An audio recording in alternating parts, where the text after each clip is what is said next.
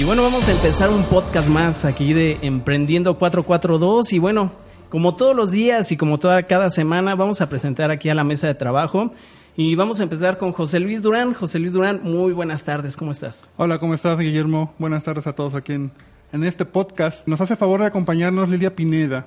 Lilia Pineda. Híjolas, bienvenida a casa. Hola. Lilia Pineda es licenciada en Administración Industrial, ¿correcto? Ok, muy bien. Eh, eh, eh, voy, a, voy a leer un poquito de lo que es eh, la, la experiencia que has tenido. Digo, la última que tuviste fue eh, que fuiste docente en la UNIVA, Campus Querétaro, del 2009-2013. Ahora eres madre directora de hijos desescolarizados a la fecha, del 2013 a la fecha, que ahorita nos vas a platicar un poquito de ese tema, ¿sí? Y aparte traes otro proyecto que se llama Asómate. Así es. Perfecto. Israel, ¿cómo estás? Muy bien, José Luis, Guillermo, Lilia, Hola, bienvenida hola. a tu casa. Eh, Gracias. eh, esperamos que te sientas muy cómoda y sobre Ya- todo ya estoy, relajada. ya estoy. Eh, La bienvenida. recepción fue muy buena. Como debe ser. Muy bien, Lilia. Prácticamente, eh, por lo que eh, estoy viendo aquí en tu, en tu currículo, eh, pues eres licenciada, ¿verdad? En Administración Industrial. Pero nos comentas que eres madre donde estás atendiendo a tus hijos y eh. Como parte del- programa de, de emprendimiento 442, ¿qué te llevó de tu profesión, de estar en trabajando en una empresa, a decir, ¿sabes qué? Ahora quiero llevar el tema desescolarizado de mis hijos. Ahora quiero, ahora no quiero que esté en una escuela tradicional como todos conocemos. Claro. ¿Qué te, qué te llevó? ¿Qué, qué- qué etapas fueron para poder tomar esa decisión de emprender esa parte en tu vida? Y ahora, pues prácticamente ya llevas bastante tiempo en esto. Pues estamos hablando de ya seis años cumplidos. Seis años. En mayo cumpliremos siete porque lo tengo bien claro el día que arrancamos, cuándo tomamos la decisión y por qué, ¿no? Sí. Es, hace rato hablábamos, Israel, José Luis, de, de esto de que prácticamente es la experiencia humana la que te, la que te lleva a tomar de- decisiones radicales, ¿no? E importante. y- e importantes en la vida. Este, Así es. Podríamos decir que tiene todo un poco, ¿no? Porque dado que estudié administración industrial y me desempeño en las empresas, como decía Israel hace rato, nos toca ver grandes corporativos, ver cómo se mueven y se distribuye la gente y, y todos tenemos una función en estas grandes empresas. Cuando estoy trabajando en la industria, descubro esta falta de gusto por el trabajo en mis compañeros. Entonces, les estoy hablando que era muy joven, yo tenía veintitantos años. Cuando al entrar a una empresa siempre vemos las caras como trabajo por una necesidad, la económica, pero pocas veces estamos trabajando por un gusto. Con, este, con esta premisa me voy también que cuando vas creciendo y llegas igual de alguna manera a tener a tus hijos y empiezas a introducirlos a las escuelas y a buscar espacios y ámbitos donde ellos puedan desarrollarse según nuestra visión del mundo, nuestra, no la de ellos. ¿no? No la de ellos, sino la nuestra. Y según nuestro, que no es negativo, es muy valioso, nuestro deseo humano para su bien en el futuro. Y entonces, aunado también con las clases que he dado en universidades, porque también di en el estado de Morelos clases en la universidad, te vas topando con todas estas exigencias de los jóvenes que quieren todo en la vida, pero a veces no sabemos exactamente qué, porque no hemos desarrollado estos niveles de humanidad que nos han hecho crecer. Con todo esto llegó un momento en que mis hijos pequeñitos, muy pequeñitos, uno de un año y la otra de cuatro, yo dando clases, me topo con un curso, porque lo quiero mencionar, porque Correcto. esto es relevante, un curso llamado Filosofía de la Educación. Decidí tomarlo porque yo estaba dando clases. Y si estaba dando clases necesitaba meterme más al tema educativo. Este curso me cambió la perspectiva sobre la educación. Hablaron del origen de la educación, de la evolución de la educación y del futuro de la educación. Y cuando yo volteo a ver en dónde están mis hijos, descubrí que no les estaba dando educación, que les estaba dando instrucción. Y que lo que necesitamos para la vida es realmente educar. ¿Qué es educar? Es introducir al nuevo ser, al individuo, a la realidad. Y cuando entonces hablamos de educar, hablamos de autoridad, hablamos de un bagaje de, experiencias, que es la herencia que nos van dejando y que vamos dejando, que es la tradición. Y hablamos de otro tema importantísimo que es la libertad. Libertad, autoridad, tradición, realidad, razón. Si pusiéramos la autoridad en el, la educación en el centro y le vamos lanzando todas las necesidades de la verdadera educación, en ninguna dice matemáticas, química, física, civismo. Correcto. ¿no? Entonces, educar es introducir a la realidad. Así que cuando yo descubro esto dije, no puede ser. Mis hijos lo tienen todo según nuestros mejores deseos, pero no tienen una verdadera educación. Este fue el punto de partida. Okay. Esto es lo que me lanza a decir, ¿qué hago? ¿No? O sea, esto es una realidad. No es, o sea, nunca me metí a la cabeza, voy a sacar a mis hijos de la escuela, ¿no? Sino si esto es educación, ¿en dónde encontramos un ámbito educativo verdaderamente adecuado para los niños, ¿no? para los jóvenes que vienen en este mundo. Por ahí está mi arranque, ¿no? O sea, es mucho. El, el tema es largo porque si estamos con seis años de niños desescolarizados, esto no es que el tema sucedió hace seis años, ¿no? O sea, tiene su historia, pero claro que tiene que ver conmigo, con mi persona, porque la que se lanzó al reto fui yo, no ellos. Claro. Justo te iba a comentar, eh, eh, me dices, bueno, nos comentas, es el inicio del arranque, pero un arranque importantísimo, porque venía venía y arrancaba dentro de tu núcleo familiar, que es todavía mucho más complicado, ¿no? Claro, claro. Eh, hay una, una, frase alguna vez alguien me la, me la comentó y me gustó mucho que decía que mucho análisis causa parálisis. Sí. Y entonces arrancar y dar el primer paso, pues justamente además de mucha valentía, pues es realmente un empuje que tiene que ser una transformación completa, en donde la visión que tú puedes tener, porque seguramente eh, la decisión venía también con dudas, ¿no? De dónde voy, a dónde voy a llegar y cómo lo voy a lograr. Claro. Y, tomaste esa decisión, ¿no? Dijiste, voy a empezar este camino ahora. En tu ambiente familiar, en tu núcleo familiar, ¿quién fue el primero que levantó la mano? Oye, ¿qué te pasa? ¿Por qué estás haciendo esto? ¿Por qué no continúas llevando a tus hijos a la escuela? Sí, claro, claro. Y no, es muy interesante, muy interesante y, es, que es, todo un, es enfrentarte, es ir contracorriente, ir contracorriente, así, en todo, familiar, social, en estructural, ¿no? ¿Cuál, eran, cuál eran esas negativas que te decían? O sea, ¿Cuál es la que se marcó mucho? Porque me imagino que hubo, hubo muchos que te dijeron, este, no, estás haciendo las cosas mal.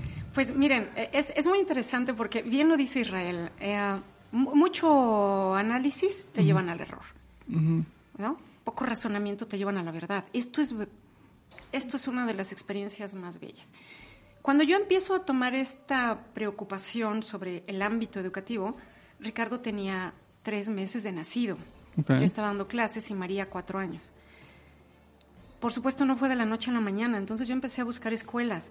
Hace seis años yo conocí todas las escuelas de Querétaro. Fui a pedir informes, al 70% por lo menos, de las más reconocidas, de las más prestigiadas, y salía y decía, nadie me ha ofrecido educación, me ofrecen instrucción. Entonces vas aterrizando en que la educación, esto es importantísimo, que la educación es una cuestión que no la va a dar a una escuela en concreto, sí la van a dar los miembros de la escuela. Es decir, cualquier profesor, cualquier madre que se introduce a la escuela, cualquier director, el administrador, todos educamos, porque inevitablemente estamos educando cada instante. Pero como tal el concepto de educación no es lo mismo que instrucción. Y entonces, bueno, en toda esta búsqueda y demás, no fue un año, sino yo me iba a una escuela, a otra, regresaba y decía, es que no hay es que no hay, es que no hay. Y por supuesto esto nunca lo platicábamos ni con amigos ni con familiares. Sí con Ricardo y María, claro, Ricardo era un bebé, pero María lo platicábamos y pasó el tiempo, entonces pasaron tres años. Ricardo llegó a los tres, María llegó a los siete y yo no descansaba de buscar. Cada año decía, en la misma escuela, en la misma escuela, y yo, pero esto, pero aquello, ¿por qué? Hasta que un día, y no se me va a olvidar, a las tres de la mañana me levanté y le golpeo a mi esposo y le dije, no porque no hay, me voy a conformar. O sea, no porque no hay, me voy a conformar. es de risa, Pero fíjense cómo el pensamiento, la mente, nos mantiene activos cuando tienes un anhelo. Y tu necesidad de ir más allá. De... Sí, y fue a las 3 de la mañana. Me dice, oye, no podemos hablar de eso mañana. No. ya es mañana, ya son las 3. Ya son las 3. Y de ahora en adelante, tu tarea es preguntarle a todos tus amigos que tienen hijos que salieron de la universidad, en dónde fue, dónde estudiaron y si te recomendarían. Porque yo tengo que encontrar un espacio, un lugar. Yo no quiero que mis hijos lleguen a la universidad con este tema, ¿no? Sin, sin, vamos, siguiendo el esquema que según yo no era lo que deseábamos para nuestros hijos. Yo seguí dando clases, por lo tanto me topaba mucho con los universitarios.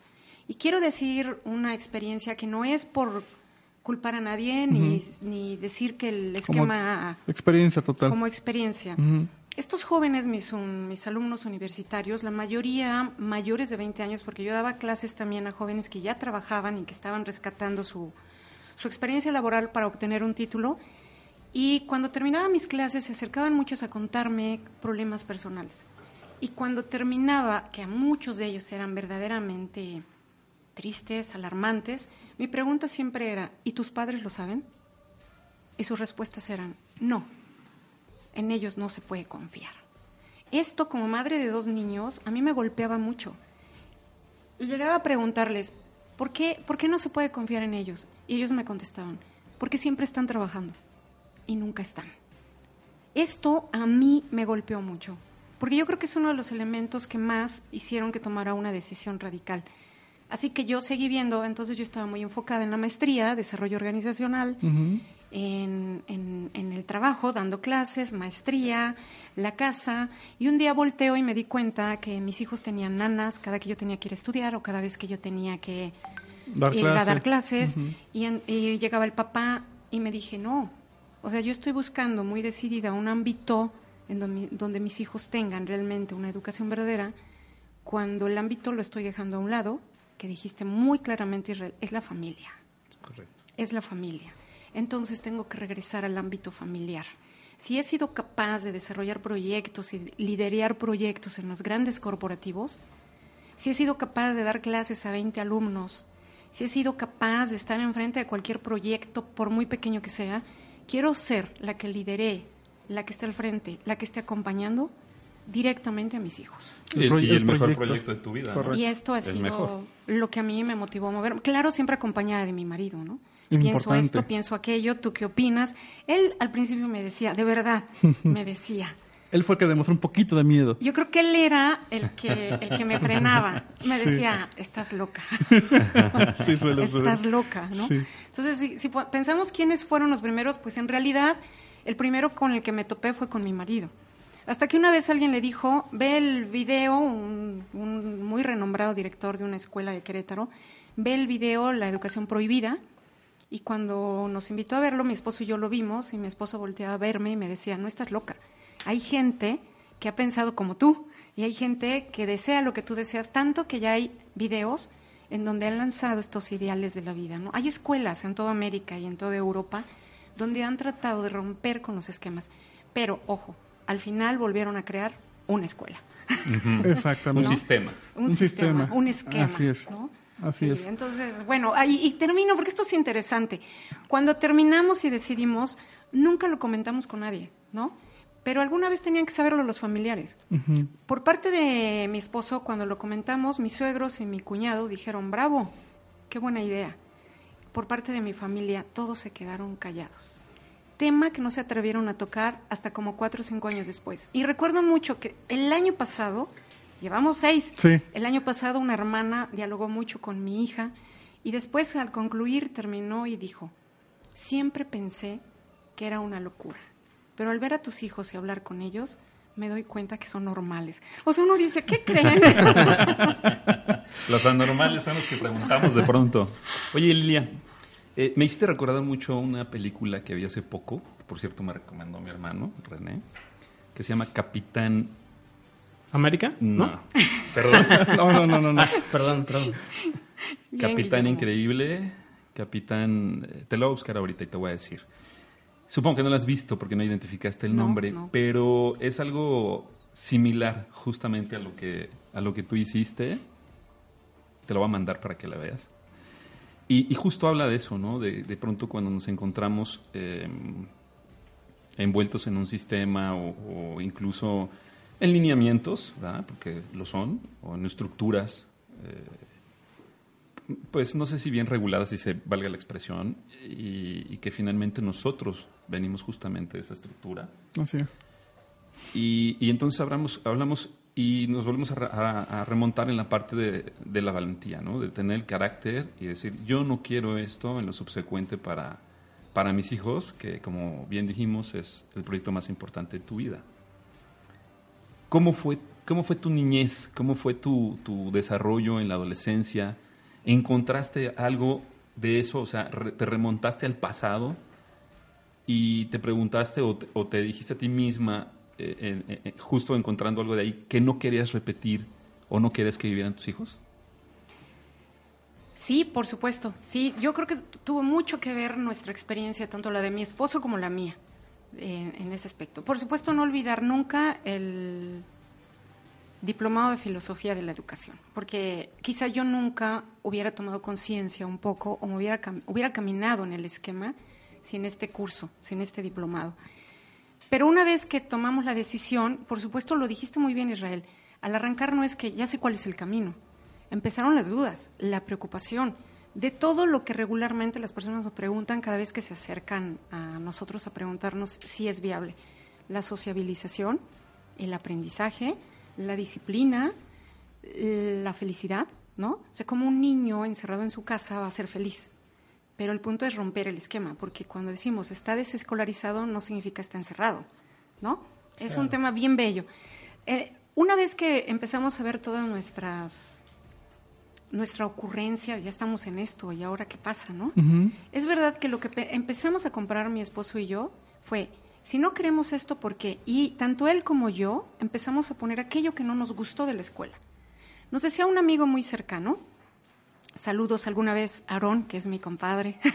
Saludos, Saludos Este, que nos decía muy, muy convencido, muy convencido y enfrente de mis hijos. Oigan, pero es que para mí, para mí la escuela fue algo padrísimo y me divertí muchísimo y yo no lo cambiaría. Mi hijo, que esto fue hace como tres años, que ahorita tiene diez y tenía siete, le dijo, para mí no ir a la escuela es padrísimo, me divierto mucho y nunca lo cambiaría.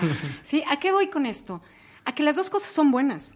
No, eh, desescolarizar no significa que escolarizar es inadecuado, sino que hay que aprovechar las ventajas y desventajas de los dos ámbitos.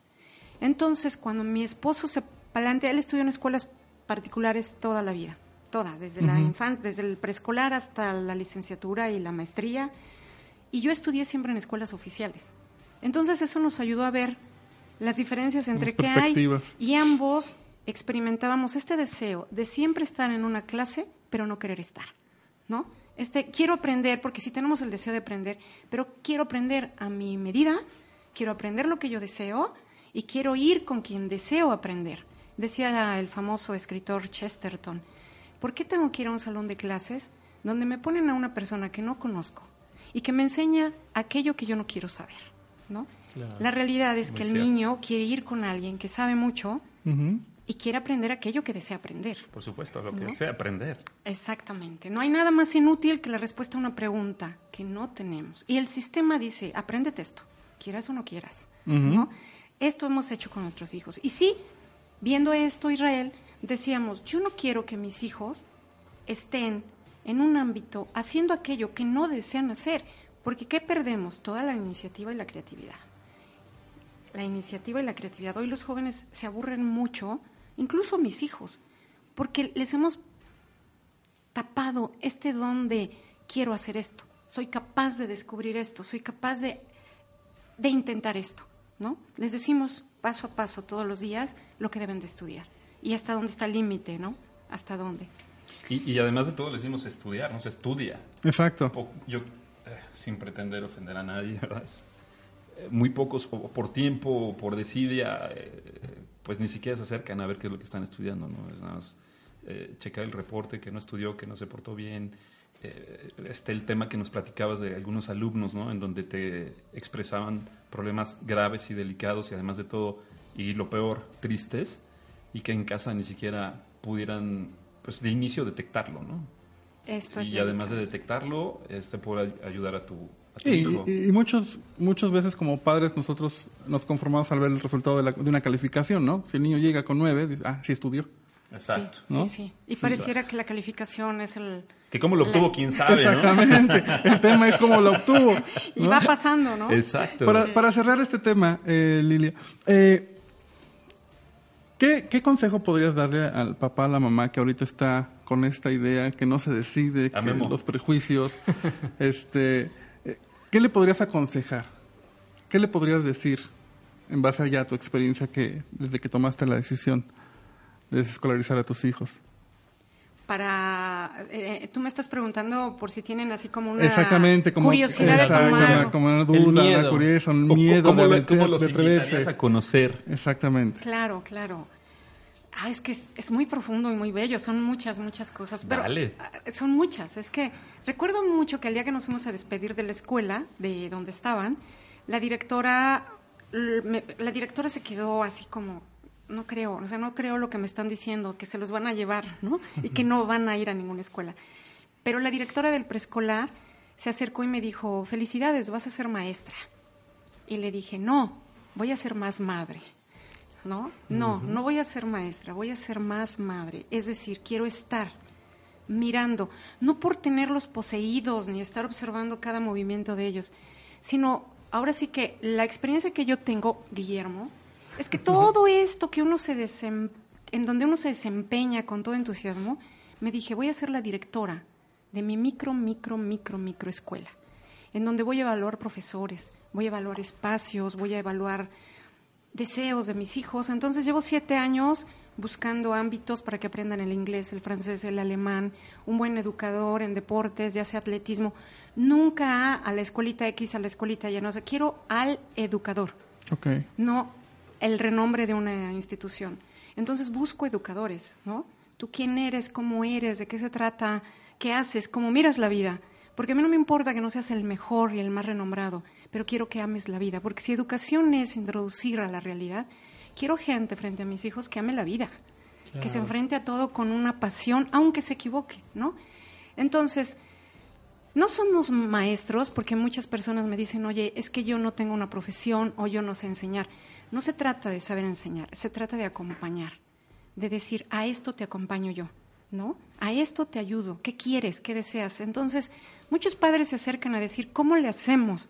Y les digo, no te puedo decir cómo le haces, porque todo parte de tu experiencia, porque tu familia no es mi familia, tu espacio no es mi espacio, tu situación económica no es la mía, tu- tus ideologías no son las mías. Se trata de lanzarte y empezar a experimentar, ¿no? La vida te lanza como un atrevimiento ingenuo. Lo que sí es que te vuelves libre, creativo, se convive mucho más en familia. Es mi experiencia. Es los, los niños aprenden las cosas más inimaginables, abiertas y libres, que uno pueda esperar. Llevo siete años, volteo a ver y digo, nunca lo hubiéramos logrado de otra manera, ¿no? No es algo magnífico, pero es algo muy bello. Entonces es atreverse a ser padres. Lo demás sucede, lo demás sucede. Es, como decían en Grecia, el pedagogo era aquel que acompañaba al niño de la, de la casa a la escuela. Contrataban a pedagogos. ¿Para Claro. qué? Para que el niño no pierda ni un instante la belleza de la vida. Y le ayudaban a despertar la mirada, ¿no? Entonces, yo les invitaría, es algo de lo que hay que hablar mucho, pero como padres es una de las mejores experiencias. Para concluir esta pregunta, mi esposo y yo siempre decimos, ¿cuánto hemos aprendido? ¿No? ¿Cuánto hemos aprendido? ¿Cuánto? De verdad. Y, perdón, y, añadir, muchos me han preguntado a mí, a mí particularmente, a mi esposo no, porque él sigue en su ámbito laboral. Oye, Lilia, ¿y tu desarrollo profesional? ¿No? Así como si yo hubiera hecho a un lado mi crecimiento al haber decidido acompañar esto. He sido la directora de la creación de dos vidas, no productos. Exacto. Dos vidas, ¿no? Muy Sí, bien, nos vidas. quedamos, nos Es quedamos con, con esa filosofía de, de vida, ¿no? El trabajo es arduo. Exactamente. Mucho. Y no, y no, y no, y no este, y no por menos más importante, pero también Lidia, pues se dedica también a hacer sus propios proyectos, ¿no? Como en este caso Asómate, Sí, ¿no? sí, Vamos sí. a entrar de lleno a ese, a ese tema, Asómate, ¿qué es asómate?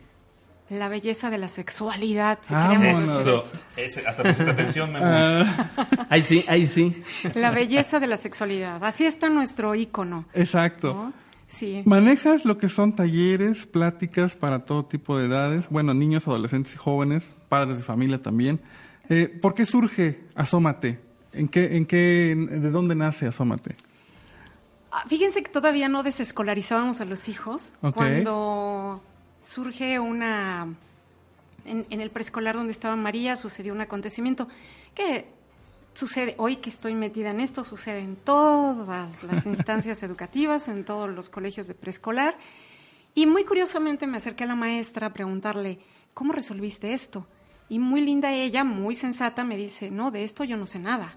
Era un asunto sobre desde el punto de vista, hoy que sé sobre sexualidad un poco más, no tenía nada que ver. Era una. Los adultos tenemos percepciones diferentes de la vida al hablar sexualidad, ¿no? Los niños tienen otra. Entonces me dice, de esto no sabía nada, así que lo resolvió la directora. Poco tiempo después le hablé a la directora y le dije, me la encontré, ¿cómo resolviste esto? No, qué pena, es que de esto no sabíamos nada. Lo pasamos al director de pedagogía. Y ya nunca pude ir con el director de pedagogía, ¿no? Pero regresando a casa le dije a mi esposo, resultan así las cosas. ¿Qué vamos a hacer? Pues prepararnos para hablarles de sexualidad a nuestros hijos. Y así arrancó la decisión de empezar a prepararnos. Pero miren qué curioso es todo. Cuando yo empiezo a tomar la decisión de dejar todo para irme a casa, de la noche a la mañana digo, mis hijos y la casa. Créanme lo que al otro día me llegó un mensaje donde me decía un amigo, acabamos de lanzar, yo participaba en redes sociales con profesores de toda la República, Sí. donde nos reuníamos, ya sea de, de cualquier ámbito educativo, cualquier nivel, preescolar hasta maestrías y licenciaturas, y nos reuníamos para intercambiar nuestras es- experiencias educativas. Todos en un cierto momento decíamos que teníamos un problema para poder responder a nuestros alumnos, sea quien sea, sobre algún acto sexual, ¿no? Y algunos decían, es que yo estoy dando clase y al fondo están mis estudiantes, ¿qué les digo? Estas eran nuestras preocupaciones como educadores, ¿no? y es que yo pasé esto, yo pasé aquello. Entre todos decidimos que era necesario educarnos en la sexualidad. Yo dije que sí, todos dijimos que sí, pero nadie lanzaba el proyecto, ¿no? Hasta que me hablan y me dicen, Lilia, se acaba de ir la líder del proyecto de esta fundación que venía a darnos el curso de educación sexual, ¿te quieres encargar de ello? Y yo dije, no, acabo de decidir quedarme al 100% con mis hijos. Por favor, de estas cosas que hablábamos Israel, José Luis, de hay que atrevernos a decir sí a la vida, ¿no? Claro. porque solo así se gana. Siempre. Sale, me encargo del proyecto. Entonces me encargué de un proyecto que tenía que pagar casi 180 mil pesos en un mes para que viniera la fundación y asegurarme de que iba a sacar todo esto, ¿no? Se logra el proyecto, pero realmente ganamos mucho. Yo estuve en el curso, que duró una semana, y me cambió la vida, ¿no? Me cambió la vida. A una fundación de España, yo lo tomé y dije, créanme que me volví a casar ese día. Dije, ¿cómo es posible que no nos digan esto? ¿No? ¿Cómo no? Entonces yo me quedé como, como, me quedé conectada a esta fundación. Esto les estoy hablando que fue en el 2012. Llevo siete años, más tiempo, en el aprendizaje sobre sexualidad que en desescolarizar a mis hijos. Siempre me quedé conectada y aprendiendo, fui a más cursos, a más cursos, a más cursos, con la idea de que cuando María llegara a los 11 años, María mi hija, le pudiera hablar plenamente sobre la sexualidad. Después descubrí que no era cierto, que la sexualidad se educa desde el momento en que nos conciben. Y después fui descubriendo maravillas de la sexualidad.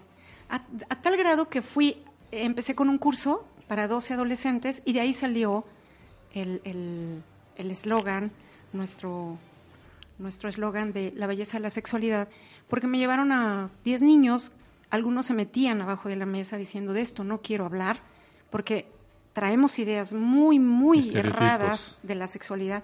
Y poco a poco el niño se iba saliendo hasta que se atrevió a sentarse, hasta que se atrevió a ver las diapositivas, hasta que se atreve, atreve a hablar como a la tercera sesión, levanta la mano y dijo esto.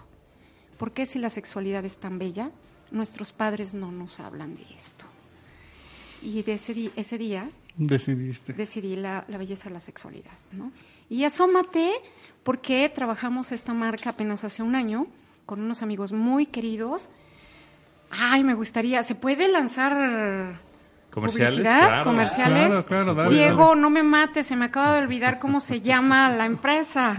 Pero Diego y Daniel, que algún día, si alguien quiere entrar a mi página, nos hicieron todo este trabajo de imagen corporativa, el cual tardamos tres meses, porque ustedes, como, como Productora. productores, saben que esto implica un trabajo Claro. sacamos, yo les decía, quiero que sea una imagen en donde se podamos ver, donde que nos invite a ver lo que es la sexualidad.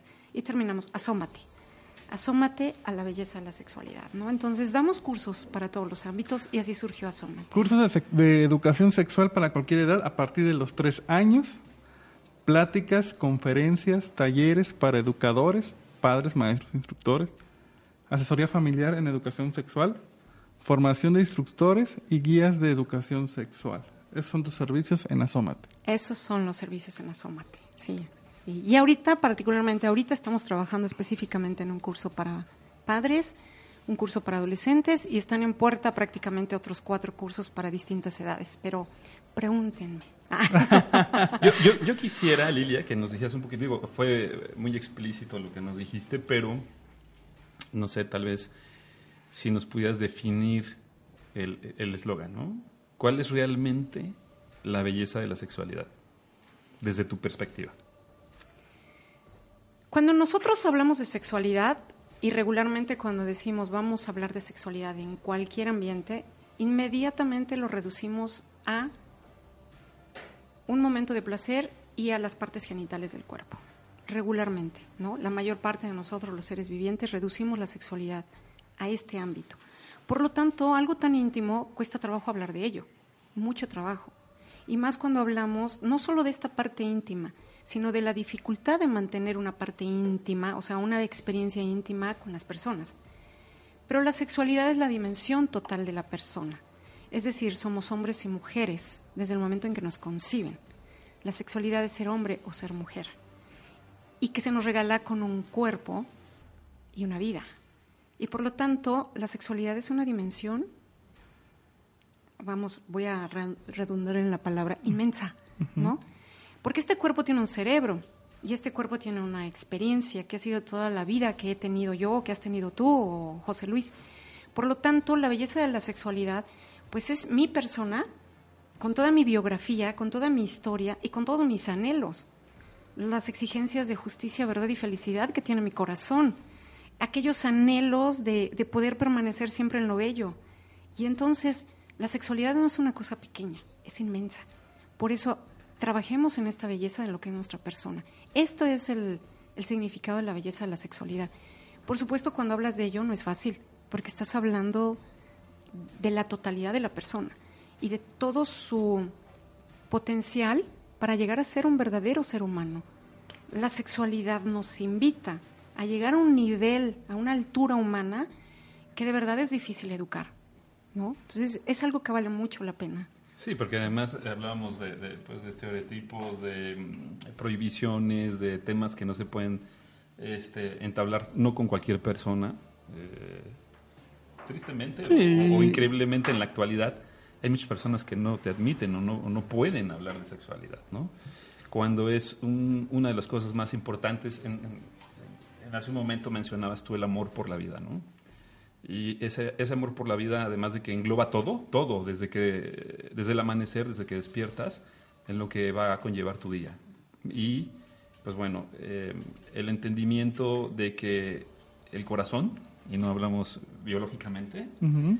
pues va justamente conectado con, con, con los pensamientos, ¿no? Entonces, esa sinergia que tiene que haber entre una cosa y la otra, que es cabeza y corazón, pues obviamente sí lo... em, si paralelamente podemos llevar un taller como el que tú das, eh, independientemente de la edad que tengamos, pues siempre tenemos que pe- pensar, eh, aprender cosas nuevas, ¿no? Eh, muchas veces también por educación, eh, por, por tradición, por ver, muchos nos educamos o los educaron con lo que hace el primo mayor, lo que te platican en la escuela los amigos, lo que te siguen platicando los grupos este, sociales, ¿no? Y nos documentamos en muchas cosas, es, pues no sé, en algún taller, ¿no? En algún taller, no sé, de electrónica, de, mecánica, no sé. Pero justo este, ponemos en un, en un apartado en donde pues no es necesario que me eduquen en, en este ámbito, ¿no? Que es sumamente esencial para satisfacer muchas necesidades, ¿no? Desde las, las físicas, las emocionales e indiscutiblemente las intelectuales, ¿no? Claro, sí, todas, todas. ¿Por qué no amas con el cuerpo? Es correcto. Amas con el corazón, con el cuerpo. Bueno, no amas solo con el cuerpo. El cuerpo está hecho para amar. Pero no amas solo con el cuerpo. Amas con el corazón La y con la mente. Entonces, de verdad que la sexualidad es un tema muy profundo, Y, y- muy y- bello. y algo decía Israel, ¿no? De que lo aprendíamos de los amigos, de lo que escuchábamos alrededor. Pero ahora es más preocupante porque ahora tenemos medios digitales más directos donde Tenemos cualquier- tutoriales. Exacto, ahora ya hay tutoriales y todo donde puedes conseguir cualquier información y es donde más se necesita hablar del tema. sí, Porque más- va a existir mucho más confusión al adolescente, al niño o hasta el mismo adu- adulto. Entonces, es, es interesante, estaba viendo algunos de los ejemplos que has dado. Dice, mi vida y mi cuerpo son un regalo muy valioso. Es un, es un curso, taller del- de edades entre 6 y 10 años. Hay otro para más adolescentes que es conocerme y valorarme. Ese es otro que manejas. Soy una persona sexuada, única e irrepetible. A ver, ¿cómo fue eso? Ese está interesante. Porque somos sexuados, hombres o mujeres. Únicos, nadie, nadie como nosotros, e irrepetibles. Este va dirigido a los jóvenes adolescentes. ¿Cómo inicia este curso? Este curso inicia con el autoconocimiento. El autoconocimiento y la autoestima. Porque es que es bien interesante que si pretendemos decirle al joven, no te embaraces, ¿no? Que no está mal, ¿eh? Usa condones. Es como si solo lo, le dijeran una instrucción para cierta parte de sus exigencias humanas. Pero el ser humano, al autodescubrirse verdaderamente, ¿no? Es que es muy interesante cuando hago estas dinámicas con, no solo con los jóvenes, ¿no? Sino también con los padres, les preguntamos, di cuatro características físicas, cuatro intelectuales, tardamos hasta 10 minutos pensando qué características tengo. No nos conocemos. Sí. No nos conocemos. Pero si después decimos, ¿y cuánto de todo esto que tú tienes, qué es lo que más amas? Los jóvenes se quedan parados, ¿eh? Parados, pasmados. Y son jóvenes de 12 años. Cuando trabajamos toda esta dinámica, este taller, y empiezan ellos a darse cuenta que tienen que hacer un trabajo en la vida de saber quiénes son y cuánto deben amar lo que son, empiezan a descubrir el valor de su cuerpo. ¿Para qué están hechos? Y empiezan a descubrir y a entrar al ámbito del deseo más grande que tengo en la vida, en la vida realmente deseo que me amen, tal como soy. Y para eso no necesito ni siquiera aprender cosas en la vida. Entonces empiezan a valorar. Y empiezan, y también les enseño, es que es muy divertido, es, es muy divertido y muy amplio, a cómo relacionarte con la realidad, para que descubras que José Luis e Israel valen tanto como tú. Y entonces ellos empiezan a pensar, a utilizar su voluntad, su razón y a descubrir el valor de sus sentimientos y saber que no son un objeto que puede ser utilizado o utilizar a otro, más que decirles no uses el condón. Después sabrán usar bien el condón. Por ¿no? supuesto, por supuesto. Entonces es descubrir la humanidad que tenemos que tiene que ver con tu sexualidad, ¿no? Entonces es un tema muy profundo y que nos ayuda a todos. De verdad, créanmelo, yo tomé estos cursos hace 10 años, más o menos, 9, me cambió la vida. Me cambió la vida porque empiezas a entender que es una comunicación asertiva, quién soy yo en este mundo, qué es mi corazón, empiezo a entender lo que verdaderamente deseo y entonces camino hacia allá, ¿no? Y, Camino y además tu vida en pareja, ¿no? O sea, que es bien importante. Claro, claro, perdón, perdón, Israel, porque empiezas a entender la alteridad. Es decir, tú eres diferente a mí. Exacto. La vida en pareja. ¿no? Todos somos diferentes. Había, había, había algo que platicaba hace unos días con unos amigos, eh, que tenemos un, un muy buen, pues no sé si llamarlo eh, justificante en decir que la tecnología, eh, y no sé si realmente tenga la culpa la tecnología, hablando de teléfonos, de laptops, tabletas y la red, de que somos pues mucho más indiferentes con nuestros semejantes, ¿no? E incluso con nosotros mismos porque pasamos mucho tiempo con, con el tema de tecnología. Pero no sé qué tan válido es, porque finalmente pues, son aparatos ¿no? que puedes apagar cuando tú quieras y que puedes bloquearlos cuando tú quieras. ¿A ti qué- a dónde te lleva eso? Es decir, ¿la tecnología nos puede ayudar? Eh, ¿Crees que va de la mano o crees que definitivamente la, la indiferencia con nuestros semejantes es solamente una tendencia mala, desde mi punto de vista? Pues mira, yo creo que un poco, yo no podría o no hubiera podido acompañar a mis hijos en todo su aprendizaje, no en su educación, su aprendizaje, si no existiera el Internet, ¿no? Y si no existieran todas estas maravillas que llegan a tu casa de la noche a la mañana, ¿no? ¿Sí? O sea, es un, es un avance humano valiosísimo, muy, muy valioso, pero tiene una finalidad, ¿sí? Tiene una finalidad. Y si esta finalidad no la explicamos con claridad, la utilizamos inadecuadamente. La utilizamos inadecuadamente, pero es como todo en la vida. Si no explicamos para qué sirve el cuerpo y la vida a nuestros niños, a nuestros jóvenes, lo utilizamos inadecuadamente. ¿No? Correcto. Si no explicamos cada objeto de la realidad para qué sirve, lo utilizamos inadecuadamente. La tecnología, bueno, yo no, yo dentro de mi carrera estudié contabilidad y hoy no puedo imaginarme si siguiéramos con las sábanas contables, ¿no? No salías de la Correcto. oficina. Los Sí, arquitectos, los Sí, no, no. arquitectos, los Claro, diseñadores, la fotografía, supuesto, todo lo, claro. todo lo análogo, pasado digital, digo, es una maravilla. Es una cosa maravillosa, Es una claro. cosa maravillosa. Pero si no educamos, porque son dos cosas muy importantes para el- la integridad humana. Esto es importante para nosotros. Todo es importante. Nada, todo es también ocasión para educar, ¿no? Esta tecnología tiene sus grandes ventajas. Hay que saber educar, ¿sí? Y si no decimos al niño, al adolescente y a nosotros mismos como adultos, porque no solo los jóvenes, hoy tenemos 50, 60 años y estamos con el celular en una mesa de 50 personas. Por supuesto. ¿no? Si nosotros no entendemos el valor de la relación, el valor que somos seres de encuentro, ¿sí? Si esto no lo aprendemos y lo entendemos, lo que sea, porque no solo la tecnología, ¿sí? ¿No? Un, un audífonos corriendo nos distraen, ¿no? O sea, sí, es la tecnología, claro. Pero podemos estar encerrados en nuestro cuarto. Es ¿no? correcto. Eh, Aislados. aislados. Con tecnología o sin, o sin tecnología, el ser humano debe ser educado para entender que estamos hechos para la relación. Nadie puede vivir solo. Nadie, nadie. Y, no es solo en el momento de la etapa del crecimiento, ¿no? Me gustaría contar una historia que a mí siempre me ha encantado mucho, Adelante, mucho. adelante. Yo, eh, María era muy pequeñita, a mí todavía no me entraban estas locuras de desescolarizar y ni por la cabeza me pasaba lo de la sexualidad humana. Y María la recojo de la escuela, viene su hermano en el huevito, amarrado en la camioneta, y María atrás, y me dice, camino a casa, mamá, ¿qué hiciste hoy? Ah, hice la comida. ¿Y qué más? Fui al súper. ¿Y qué más? Lavé ropa. ¿Y qué más? Estudié. ¿Y qué más? ¿Y qué más? ¿Y qué más? Y yo le decía, le decía, y ella, ¿y qué más? Y se quedó callada. Minutos después me dice, mamá, y le digo, ¿qué? ¿Y para qué hiciste eso? ¿Qué eso?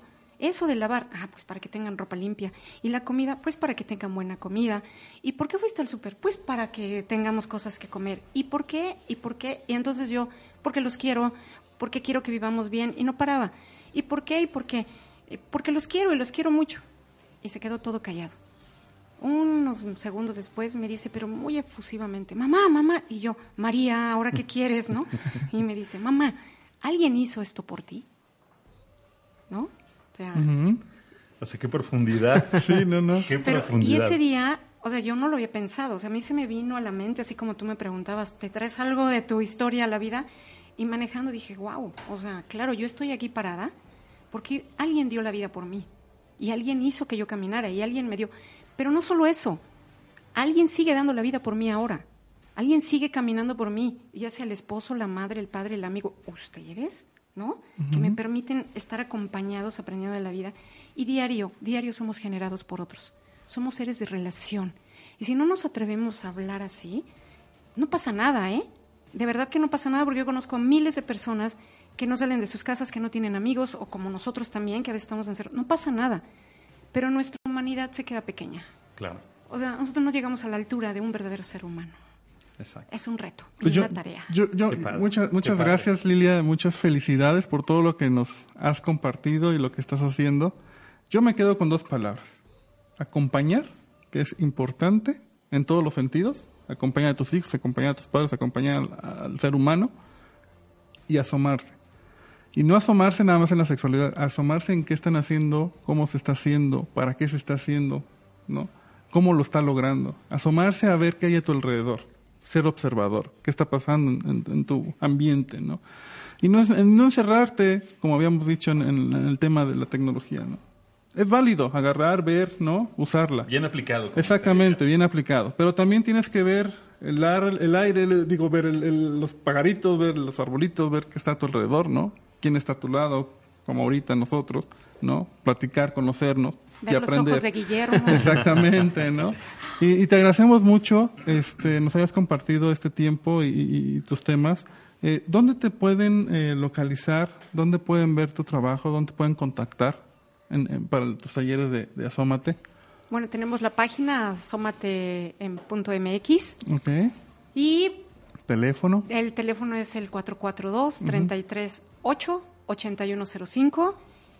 Mm, por el momento, Con 10 en líneas. estos, Con eh, 10 líneas y es suficiente. Cualquier Todo el dato, tiempo. Cualquier dato sí. No sí- se preocupen, le, le vamos a armar sus redes. Sí, exacto. Sí, estamos, estamos arrancando en esto. En, en- en- hay mucho por trabajar, mucho, en, en los dos ámbitos, en, en proponer ámbitos desescolarizados, porque realmente es una, si ha valido la pena, hay que proponer lo que ha valido la pena. Claro, ¿no? claro. No porque las escuelas no valgan la pena, ¿no? Valen mucho la pena. Y hay gente muy valiosa en las escuelas.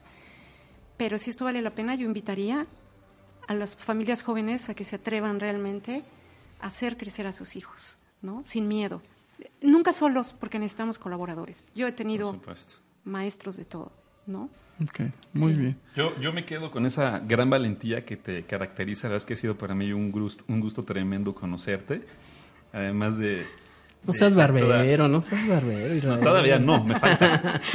Eh, de, de toda la experiencia que nos platicas, y aunque ha sido muy breve, la verdad es que esta labor titánica que tienes tú desde dentro de tu hogar y poder compartirlo con todos nosotros, la verdad es que para mí ha sido fenomenal y, y indiscutiblemente nos gustaría compartir esto con mucha gente porque se vale, ¿no? Dar un, un- un primer paso para saber que hay mucho más cosas en la vida que trabajar, que enfras- enfrascarte en cosas este, banales, ¿no? Que, Sí. que hay una profundidad real y que vale la pena conocerlo. Si después no te gusta, también es válido que te regreses a donde estabas, ¿no? Pero yo de antemano te agradezco que nos hayas visitado. Muchísimas gracias. No, Fue padrísimo contrario. tenerte aquí. Y espero que no sea la última vez. No, no, no, al contrario. Y ojalá y podamos hablar de temas Mira. Memo va a hacer su tarea y te va a hacer el guion o te va a hacer el tema del que vamos a platicar. y me van a lanzar preguntas al respecto. Ahora sí. Claro. ¿eh? Muchas gracias. No, No, al contrario, yo les agradezco infinitamente porque repetir estas palabras es reafirmar aquello o descubrir, redescubrir aquello que uno no ha comprendido en la vida, ¿no? Es y correcto. yo agradezco conocer gente nueva mucho, de verdad me encanta Gracias. y este y no me queda más que agradecerles infinitamente. Gracias a ti, Lili. Gracias, Y a tus acompañantes también. Claro. Gracias, acompañan, Muchas gracias. Padrísimos, mira, bien, bien tranquilos. Venimos con cuatro jóvenes que que no estudian en una escuela. Es correcto. Y están aprendiendo el día de hoy Exacto. cómo se elabora toda esta producción. Sí, exactamente. Muy bien. Antes de que nos vayamos, Capitán Fantástico. Tienes que verla. Ya, ya me acordé. De- ¿Ya? Sí, sí he visto el título, pero no he visto la película y tú eres la segunda persona que me la recomienda. Tienes que ver la película. Sí, es sí, sí. muy, muy Sí, buena. Es de un padre de familia que, padre de que familia. toma la decisión de, de De desescolarizar a sistema, sus hijos exacto. en contra de la decisión de su esposa. No, Sí. algo así. No, no, no, no vamos a hacer el famoso, ¿qué? ¿Spoilers? Exacto. Tienes que verla. La voy a ver, Es prometo buenísima. verla. Eh, prometo muy verla, bien. Porque además me encanta el cine. Te- Ok. Te, voy a hacer examen, ¿ok? Sí, sí, lo acepto, lo acepto. Y ya te diré Claro, es buena, es mala. O sea, digo, cada quien eh, tenemos nuestra propia perspectiva, pero seguramente te vas Sí, a sí. identificar un poco. Sí, he visto la reseña. sí, Lilia, muchísimas gracias. A ti, José Luis. Muchísimas gracias, Lilia. Antes eh, de despedirnos, bueno, creo que es eh, un tema muy importante. ¿Qué libro le recomendarías a la gente que nos está escuchando que pueda leer y a informarse sobre esta parte educativa? Hay un libro bellísimo que se llama Educar es un riesgo, de un autor llamado Luigi Usani, italiano. De hecho, es un libro reconocido por la UNESCO como Patrimonio Mundial de la Humanidad. Es un Wow. libro muy importante. Y yo creo que más que mi diplomado sobre filosofía de la educación, que me impactó mucho que en este diplomado estaban basados en ese libro. Pero este libro lo leí como a los 25 años, que nada tenía que ver con mi experiencia porque ni hijos tenía ni estaba casada. Pero les recomiendo este libro que de verdad te habla de los fundamentos de una verdadera educación. Y cómo, decías tú Israel, no tener miedo a educar. Es un riesgo, ¿no? Así y es. nunca olvidar que educamos para la libertad del otro. Con De una sana con libertad. eso nos quedamos. ¿Verdad? Sí. Perfecto. Muchas gracias. Guillermo, muchas gracias, Isra. Gracias, Lilian, nuevamente. Un placer. Gracias. Bye, Guillermo. Nos vemos en la próxima. Emprendiendo gracias. 442. Buen aplauso, chicos. Bye.